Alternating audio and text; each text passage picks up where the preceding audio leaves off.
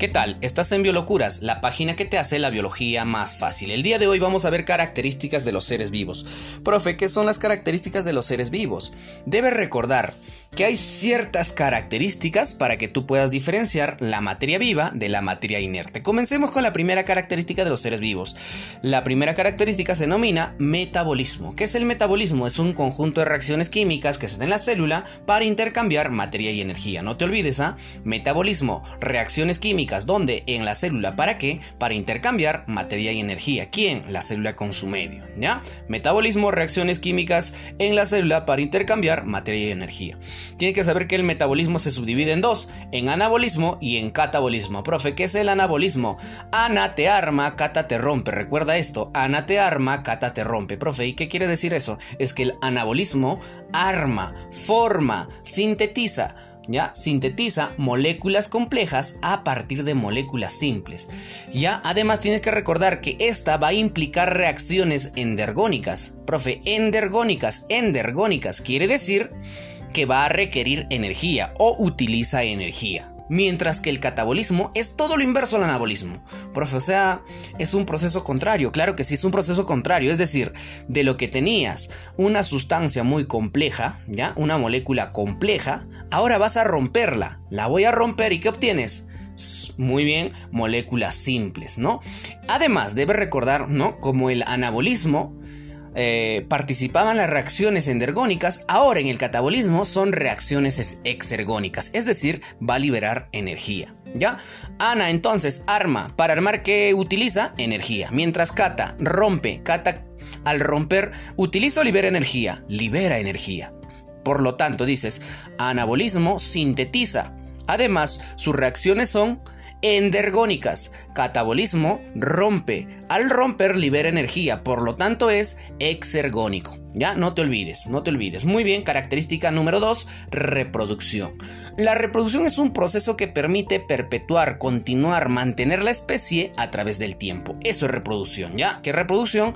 Perpetuar, continuar, mantener la especie a través del tiempo. Muy bien, veamos cuántos tipos de reproducción hay. Hay dos tipos. La reproducción que a mí me gusta, que es la de tipo asexual, y la que a ti te gusta, la reproducción sexual. Muy bien, tienes que recordar que la reproducción asexual se caracteriza por que solamente tiene un progenitor, ¿ya?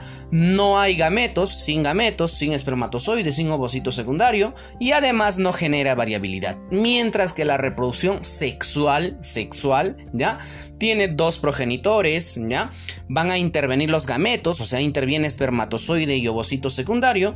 Además se genera la variabilidad, el famoso crossing over. Ya no te olvides, siguiente característica, crecimiento y desarrollo. Profe, ¿qué es el crecimiento?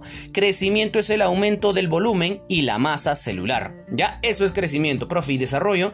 Desarrollo viene a ser los cambios morfológicos y fisiológicos que se va a dar en un individuo, es decir, en sus células. ¿Ya? Muy bien. Para esto debe recordar también el desarrollo embrionario. ¿Ya? Muy bien, la unión de gametos, la fusión de gametos, el espermatozoide y el ovocito secundario se van a unir. Eh, este ovocito secundario continúa su maduración, llega a óvulo para formar ¿qué? El huevo o cigoto. ¿Ya? Él forma el huevo cigoto. Una vez está formado el huevo cigoto, la célula comienza a dividirse. Dos células, cuatro células, ocho células, 16 células, 32 células y así sucesivamente. Cuando hay aproximadamente 16 a 32 células, esta estructura va a tomar otro nombre. Ahora se va a llamar mórula. ¿Ya? La mórula. Profe, huevo cigoto, mórula. Muy bien. Ahora, esta mórula va a seguir dividiéndose, profe. Más célula, más célula, más célula. Ahora ya no las puedes contar pero sí vas a diferenciar un pequeño agujero en el centro denominado blastoporo. Ya, este blastoporo le va a dar nombre a la siguiente estructura, se va a denominar blástula. Ya, ahí tienes la blástula entonces. Ahora, una vez ha formado la blástula, va a seguir dividiéndose, se sigue dividiendo y forma tres capas de origen embrionario. Profe, ¿cuáles son esas tres capas de origen embrionario? Tienes a la más externa el ectodermo, la capa media el mesodermo y la capa interna el endodermo. Ectodermo, mesodermo y endodermo. Estas tres estructuras le dan nombre a esta siguiente estructura, ¿ya? Valga la redundancia. Ya estas tres capas le van a dar nombre a la siguiente estructura. Ahora se va a llamar gástrula. Ya, cuidado, no le vais a poner P al principio. ¿ah? No es lo que estás pensando, es gástrula, ¿ya? Gástrula. Entonces ahí tienes al desarrollo embrionario. Huevo, cigoto, mórula, blástula y gástrula. Posteriormente, si quieres, le agregas al embrión, ¿no? Ahí tienes al embrión. Muy bien. Siguiente característica, la homeostasis. Profesor, ¿qué es la homeostasis? La homeostasis viene a ser el equilibrio interno. ¿Ya? El equilibrio interno. O sea, profe, ¿cómo así? Tu organismo está en constante lucha para lograr el equilibrio en tu cuerpo. ¿Qué crees? ¿Que tu temperatura, por ejemplo, es, es así constante porque sí, nada más? No, tu cuerpo está en constante lucha. ¿Ya? Tienes, por ejemplo, cuando veamos la homeostasis vamos a ver a los organismos homotermos y los organismos poiquilotermos. Animales homotermos y animales poiquilotermos. Profesor, ¿quiénes son los homotermos? Los homotermos vienen a ser aquellos individuos que pueden regular su temperatura. Mientras que los poiquilotermos son aquellos individuos que no regulan su temperatura. Profesor, ¿quiénes son homotermos? Nosotros, hijito, los mamíferos somos homotermos.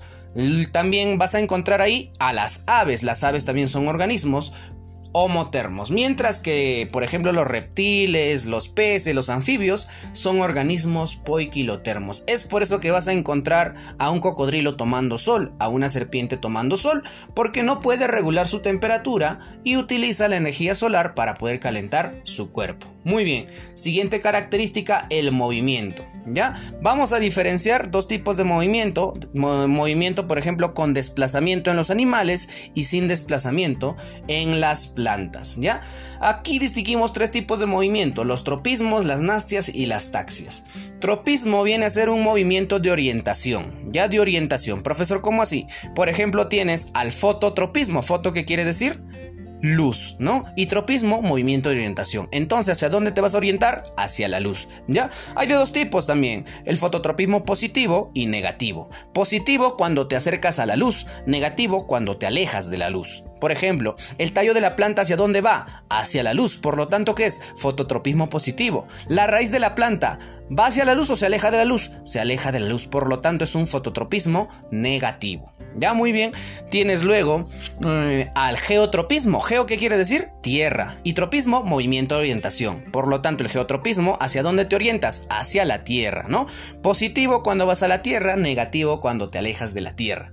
Sigamos con las nastias. Las nastias son movimientos de apertura y cierre y se van a dar en plantas. Por ejemplo, tienes ahí el movimiento que realiza esta plantita llamada como tu novia, ¿no? Resentida, la tocas y comienza a cerrarse, ¿no? Muy bien, la resentida tiene un movimiento denominado nastia. ¿Quién más, profesor? ¿Tú has visto, hijito, aquellas que se comen carne? tu enamorada no. Las plantas carnívoras. Estas plantas se alimentan, ¿no? De, algunos insectos. Matan al insecto, dejan caer sobre la tierra y pues a través de sus raíces absorben los nutrientes, ¿no? Muy bien. Ahí tienes entonces a las plantas carnívoras y la mimosa púdica, la resentida. Muy bien. Finalmente tienes acá en movimiento, tienes a las taxias, ¿ya? Estas taxias son movimientos de traslación. ¿En quiénes se va a dar? En los animales. Por ejemplo, tienes a la polilla. Cuando enciendes la luz, ¿Quién viene? La polilla, algunos insectos más, ¿no? Muy bien, claro. Estos insectos y esta polilla, ¿qué tipo de movimiento, qué tipo de taxia tienen? Una fototaxia, ¿no? En el caso de la de la meba come cerebros, ¿no? Se ha metido a tu cerebro porque ha encontrado alimento. ¿Ya? Este tipo de movimiento se va a denominar quimiotaxia. Profe, yo he visto, por ejemplo, que el caracol sube mis paredes, profesor, y está pegado ahí. Profe, he visto en el mar también que hay algunos este, animalitos que están pegados a las rocas. Sí, claro, es un movimiento de un animal, profe. Y se va a trasladar de un lugar a otro. Vas a ver, te vas a dar cuenta, por ejemplo, la babosa. Hoy día está en un lugar, mañana va a estar en otro lugar. Ese movimiento se va a llamar tigmo, tigmotaxia, ¿ya? Fuerza, ¿ya? Es una fuerza que permite al, al animalito estar pegado a ciertas superficies. ¿Ya? Finalmente tenemos a la relación. ¿Qué es la relación, profesor? la relación, tienes que recordarte que todo organismo se va a relacionar, ¿no? Tienes, por ejemplo, la irritabilidad a la adaptación, adaptación y a la evolución. Profe, ¿qué es irritabilidad? Irritabilidad es la respuesta a un estímulo. Es excitarse, ¿no? Cuando tu compañero te toca, tú te excitas. Por lo tanto, profe, esa excitación es la respuesta a un estímulo. Adaptación, ¿qué viene a ser? Adaptación es la respuesta, ¿ya? O, son los cambios que suceden en un organismo para poder acomodarse a cierto ambiente, ¿ya? Entonces, profe, son cambios que permiten el acomodo a un ambiente, ¿ya? Eso es adaptación. ¿Y evolución? Evolución es la consecuencia de la adaptación. Pero no se va a dar pues en unos días, en una semana, no en corto periodo como en caso de la adaptación. Tú te adaptas en, un, en periodos cortos, pero no vas a evolucionar en periodos cortos. Para la evolución necesitas millones y millones de años. Finalmente, para para terminar, vamos a mencionar la organización específica, ¿ya? Todos los seres vivos tienen una organización específica, ¿ya? Una organización dinámica, ya que se va enmarcar en diferentes niveles. Tú tienes el nivel químico, nivel biológico, nivel ecológico, por ejemplo. Nivel químico. ¿Quiénes están? Los átomos, moléculas, macromoléculas, supramoléculas y organelas. ¿Ya? Profe, en el nivel atómico, ¿quiénes tienes? Carbono, hidrógeno, oxígeno, nitrógeno, por ejemplo. Son átomos. Moléculas como el agua, la glucosa, el oxígeno. Macromoléculas como los glúcidos, lípidos, proteínas, ácidos nucleicos. Supramoléculas como la cromatina, los ribosomas, los virus. Y nivel organelas, profesor, mitocondria, cloroplasto, lisosomas. Ya luego tienes el nivel celular, tú conoces células, por ejemplo, el adipocito en tu tejido adiposo, tienes por ejemplo el miocito en tus músculos, tienes a la neurona, etc. Nivel tisular, nivel tejido. En el caso de los animales tenemos cuatro tipos de tejido, tejido epitelial, conectivo, muscular y nervioso. Nivel orgánico. Muy bien, Vamos a ver acá los órganos, ¿no? Tú, tú, conoces, por ejemplo, corazón, hígado, ¿no? Tienes intestino, tienes este pulmones, tienes cerebro, etc. Esos son tus órganos. Ahora a nivel sistémico, ¿ya? En nivel, nivel sistémico vas a observar sistema nervioso, sistema endocrino, sistema digestivo, sistema cardiovascular, etc. Finalmente tienes al individuo, puede ser un hombre, puede ser una bacteria, etc. Mientras que en el nivel ecológico vamos a encontrar la población, comunidad, ecosistema, bioma y biosfera. Una población es un conjunto de individuos de la misma especie. Una comunidad, conjunto de individuos de diferentes especies. Ya tienes que recordar que los dos, en ambos casos, abarcan el mismo lugar y tiempo determinado. Ya, espacio y tiempo determinado. El ecosistema viene a ser la interacción de factores bióticos y factores abióticos, aquellos que tienen vida y aquellos que no tienen vida. Profe, el bioma, el conjunto de ecosistemas y la biosfera, profesor, todo el planeta. Espero este pequeño audio ha sido de tu ayuda. No te olvides seguirme en las diversas plataformas como YouTube, Instagram, Facebook, Twitter, eh, Spotify y suscríbete a todas las plataformas para recibir muchas actualizaciones como estas. Nos vemos. Chau.